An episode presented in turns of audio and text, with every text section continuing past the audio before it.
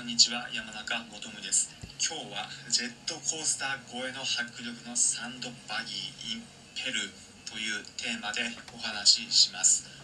乗り物アトラクションが好きで特に絶叫系が好きな方ジェットコースターただのものじゃもう飽き足りてるという方ぜひ今回の話聞いてみてください。普段このプログラムでは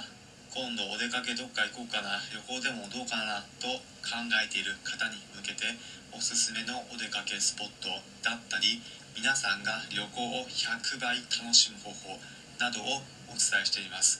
今回は普通のアトラクションじゃ物足りないという方におすすめの楽しめる絶叫系のアトラクションをお話しします。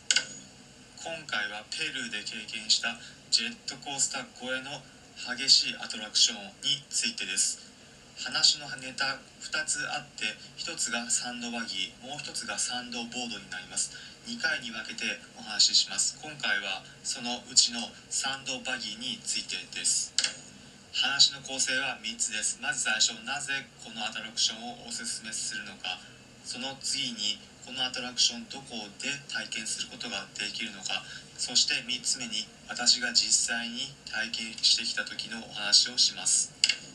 このサンドバギーなぜおすすめするのか。それは結論。とても激しくとても興奮できるアトラクションだからです。前後に揺れるのはもちろん左右上下と360度乗っている時ドックンドッ砂漠の中をけたたましく走り抜けます。急カーブをしたり急降下したりしてそれはもうジェットコースターでは味わえないようなリアルなとても激しいアトラクションでした。絶叫系好きな方は必ず体験してもらいたいアトラクションです。ではどこで経験できるのか。私がこれを経験したのはペルーでやってきました。ペルーってそもそもどこだという方簡単にお話しすると南米にあります。日本から直行便は飛んでおらずアメリカのロサンゼルスやメキシコのメキシコシティなどを経由していくのが一般的です。そのペルーにワカチナという町があります。このワカチナいわゆる砂漠のオアシス都市です。イメージとしてはアラビアンナイトに出てくるような一面砂漠になっていてその中にポツンとオアシスの池があってその周りに林や家などがある、まあ、そんなイメージを持っていただければ大体正解です。そんなオアシス都市のペルーのアカチナアトラクションとしてサンドバギーとサンドボードが楽しめました。実際に私がサンドボギーやってきたのでその話をします。サンドバギーどういったものかというと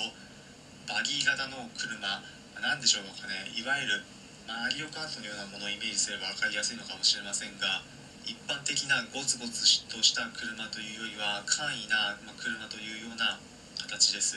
私が乗った時は全部で6人乗りだったと思います。6人乗りで運転手の方もまた別でついています。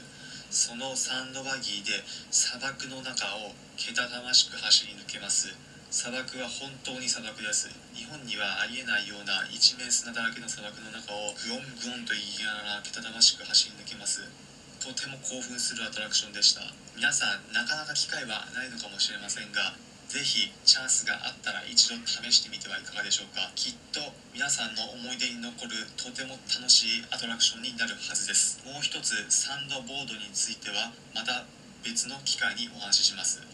最後に今回のまとめです。今回はジェットコースター越えの迫力のサンドバギー in ペルーというテーマでお話ししました。ペルーのオアシス都市ワカチナではジェットコースターを超える迫力のある絶叫系アトラクションサンドバギーを試すことができます。私山中元夢は今度お出かけでもどっか行こうかな旅行でもどうかなと考えている方に向けておすすめの旅行スポットまたこれまで国内はもちろん海外59の国と地域に行った経験から皆さんが旅行を100倍楽しむ方法などをお伝えしています。おいいねと思った方ぜひこのプログラムのフォローボタンまたはいいねの高評価のボタンを押してください。それではまた次回お会いしましょう。